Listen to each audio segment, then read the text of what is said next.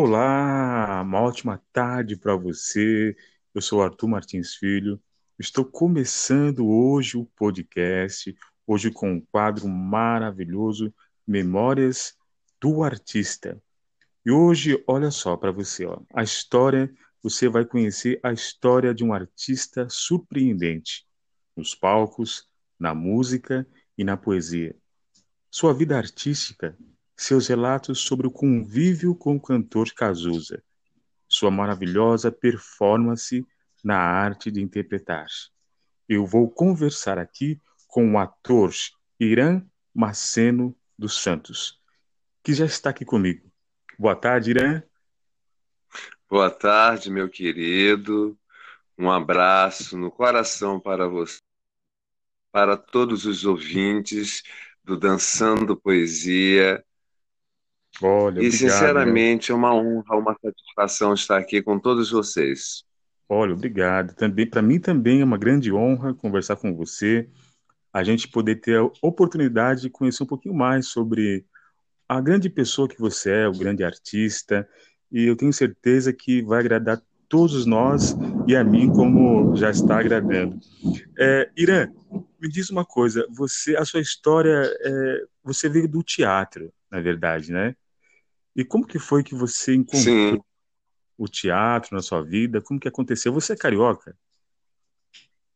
sou carioca, nasci no Rio de Janeiro, na Ilha do Governador, Olha, mas sou neto materno de egípcio e neto paterno. A minha avó paterna era espanhola e meu avô paterno era índio brasileiro. olha, que bacana. Puxa vida. E me fala uma coisa, como foi que você descobriu o talento de interpretar? Como que foi que você parou no teatro? Você tem alguma referência? Alguém que te falou, olha, Irã, você tem tudo para ser um artista, ser um ator? Como é que foi? Conta para nós. Minha mãe sempre nos incentivou muito. A gente aqui em casa, quando éramos criança, ela escrevia peças teatrais e nós éramos os atores, né? A gente interpretava, tá? Era personagem de bruxas, de príncipe, de reis, era na, maio- na maioria das vezes eram personagens egípcios, porque a cultura dela era egípcia, entendeu? Tá? Então, sobre os deuses egípcios que vinham na Terra, era a lenda de que nós, egípcios, viemos de um planeta distante chamado Capela, entendeu? Uhum. Umas peças diferentes, assim, sobre. Tinha esse teor religioso, tá? Mas era muito gostoso. Aí eu entrei na Igreja do Carmo, no grupo jovem, e lá tinha o grupo de teatro. Tinha um, nós inauguramos um teatro que se chamava Sérgio Cardoso, na época veio Rede Globo, veio tudo para fotografar, porque era um teatro mesmo imenso, enorme. Aí eu comecei a fazer peças de teatro lá, Ah, como Está Lá Fora, o Inspetor. desde Ah, mas muitas poesias. Ou, quer dizer, foram muitas peças teatrais. Aí depois veio a Escola de Teatro Martins Pena, tá? A minha irmã, ela se inscreveu na Escola de Teatro Martins Pena, tá? E nós só tínhamos dinheiro para a inscrição dela, uma escola de teatro federal. Aham.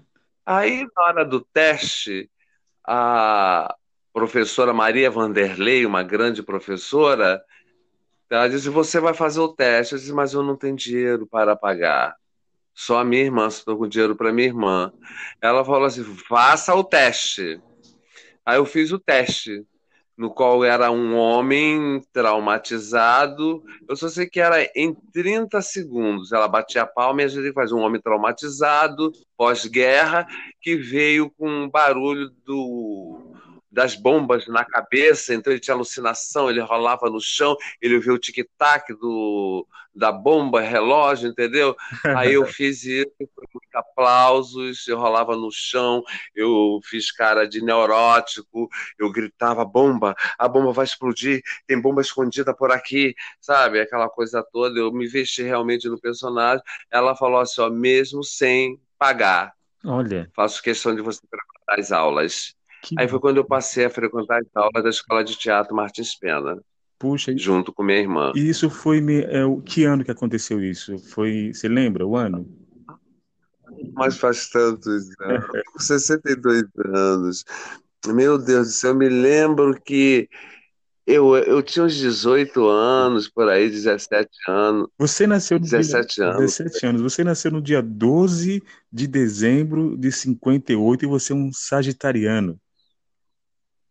Sou sagitariano, ascendente em Libra e, e, signo lunar Capricórnio. E o mais interessante é que no dia que eu nasci foi um dia que abriu um portal na Terra, um portal espiritual. Olha. No dia 12 de dezembro de 1958 foi aberto um portal Puxa espiritual. que maravilha. Eu nasci junto com esse portal, eu vim junto com esse portal. É, você é muito espirituosa e você tem na sua, no seu nome não, na sua data de seu nascimento você carrega o número 11, que é o número mestre, né?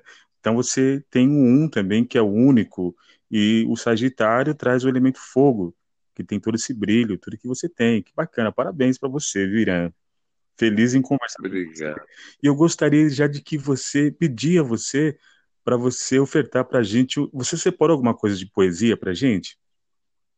Bom, eu, eu tenho várias, inúmeras poesias, não é mesmo? Mas eu queria citar um poema do Cazuza, porque o Cazuza ele foi importante na minha. Você quer que eu fale um pouco sobre o Cazuza? Sim, eu sei que você teve um, um convívio com o Cazuza, você conheceu ele. E como que foi? Não, foi assim, ó. Morreu meu pai, morreu minha mãe, então, né, eu fiquei na pendura, eu não queria colocar meus irmãos em instituições, tá? Eu resolvi botar o pé na estrada para ganhar dinheiro. Então, como é que eu resolvi ganhar dinheiro, tá? Produzir cartões de poesias. Olha, Muitos cartões, bolsas de cartões. Então, eu saía às noites para vender cartão nos bares da Zona Sul tá? Baixo Leblon, Leblon, Copacabana, Ipanema. Então eu vendia muitos, mas era muito cartões e aquilo ali já garantia o pão da minha família, já garantia a conta do condomínio e as poesias recitadas ao vivo entendeu? As repentistas eram mais caras, entendeu? Então eu vivia sempre cercado tá, de pessoas. Então eu voltava sempre com as bolsas vazias, com encomendas para o outro dia, né? Aí, né, nesse inteirinho, eu conheci o Cazuza. Ah. Cazuza era da minha idade, ele perambulava lá pelo Baixo Leblon, tá? Ele também queria ser, ele era poeta, Sim. ele queria se firmar, porque o pai dele não acreditava na arte dele, o pai dele tinha uma gravadora, se não me engano, entendeu? Tá? Aí nós nos encontramos uma vez, começamos a conversar, ele gostou de mim, eu fui com a cara dele, aí a gente passava a nos encontrar às noites. Só que, infelizmente, ele é uma pessoa muito carinhosa, muito dócil, mas ele tinha um temperamento muito alterado, então ele criava briga, ele criava confusão. Às vezes, sem eu nem mesmo entender, estava Cazuza quebrando uma garrafa de cerveja, sentando em alguém, eu me mandava, né? Porque o Cazuza, eu era quieto, né? Ele era rebe... ele rebelde, né? Ele era conhecido como rebelde, como boêmio. Rebelde, mas ele me amava, ele me adorava, eu adorava ele. Eu dizia, Cazuza, não dá para a gente viver juntos, somos mundos diferentes. Você é da classe A, eu sou da classe Z. Você é rebelde, atacado. Eu sou calmo, eu sou lerdo, eu sou malésimo. E ele ria, achava aquilo engraçado. Então ele tinha um ciúme louco de mim. Quando alguém vinha botar o braço em cima de mim, eu já queria pegar alguém de porrada, entendeu? Eu disse, ah, não dá certo não, Cazuza. Então, quando eu via Cazuza, sinceramente, muitas vezes eu fugia.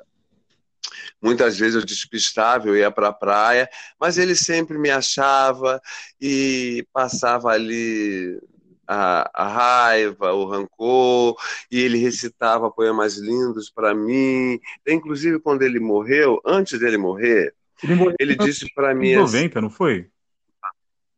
Oi? Ele morreu em 1990, não foi?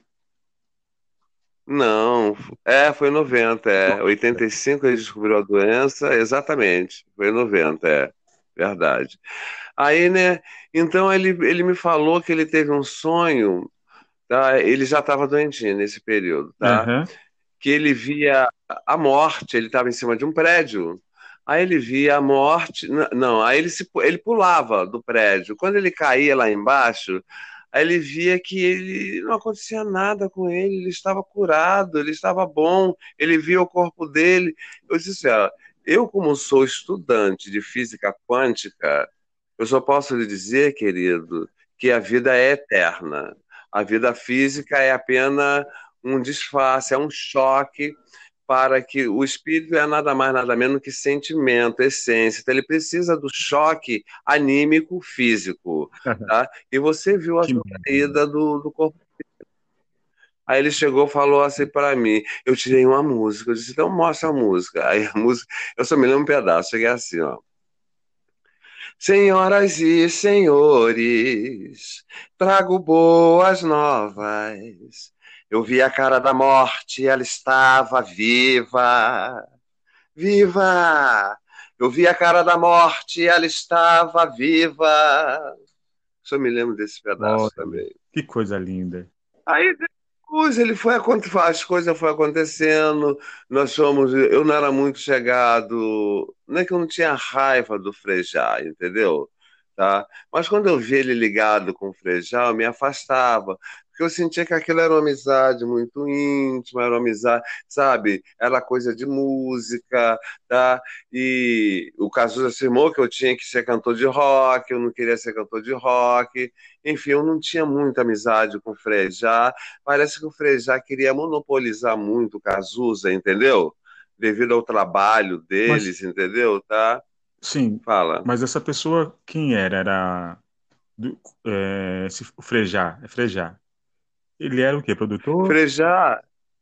Não, Frejá ele era, ele participava do grupo do Cazuza, Barão Vermelho. Ah, tá, sim. O Frejá é aquele que tem até uma música que fala assim, ó, se você não pode ser santo, não, se você não pode ser justa, seja pelo menos humana.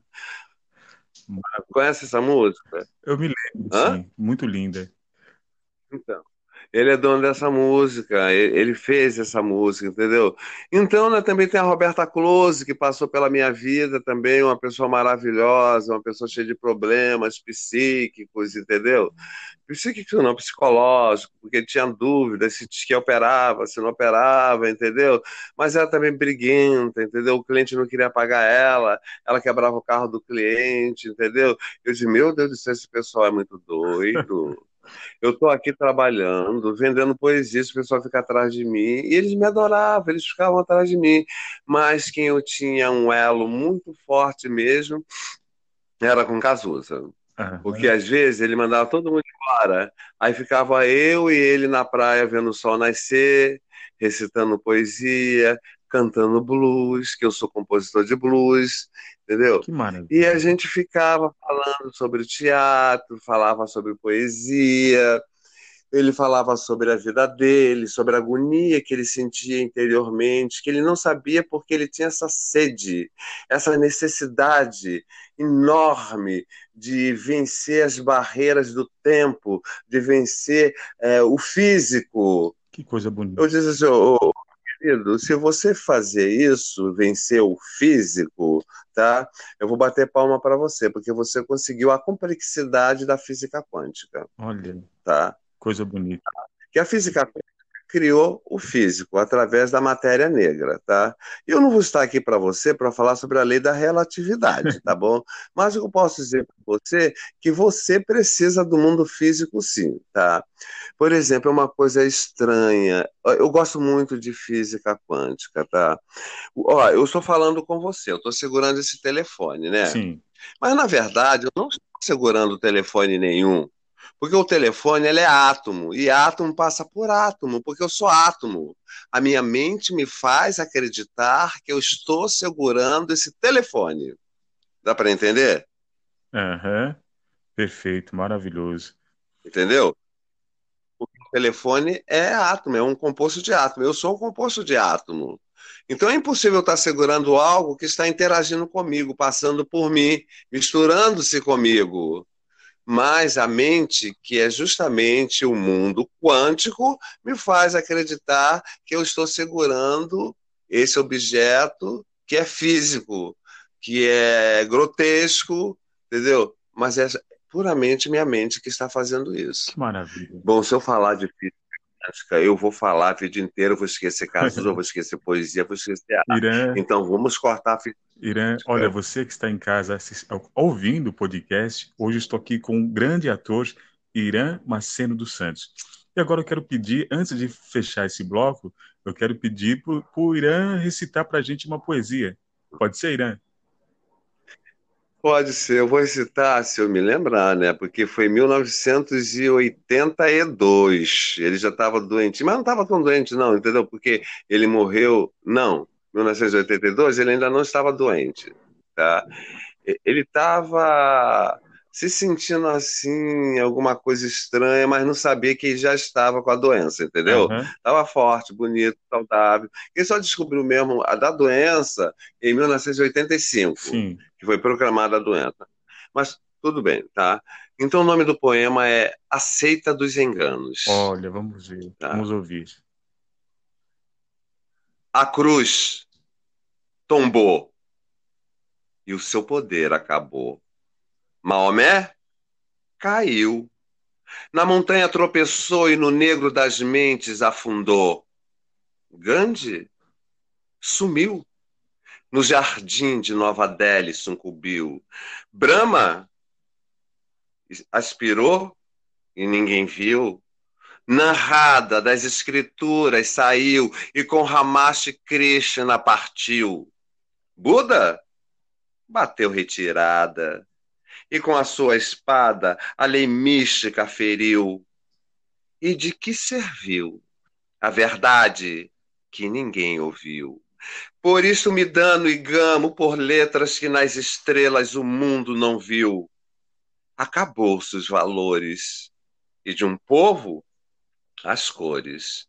Por isso me pego, aceita dos enganos, chorando, e bebo filete de sangue do ramo do âmago de meus danos. Se parto, vazio não estou.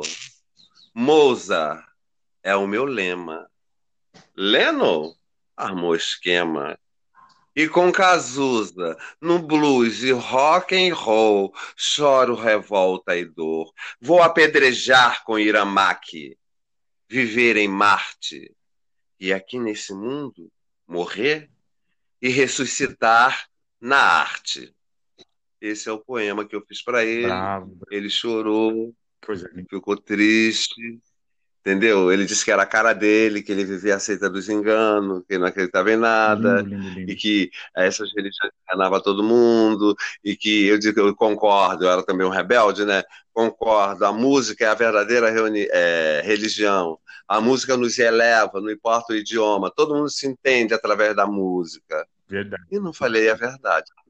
Irã, olha, agradeço você de coração. Agora eu vou fazer um pequeno, mas pequeno mesmo intervalo. Daqui a pouco a gente volta. Tá bom? Você que está tá nos bom, ouvindo. meu querido. A gente volta. Até mais. Eu estou, estou aqui te esperando, tá, tá bom? bom?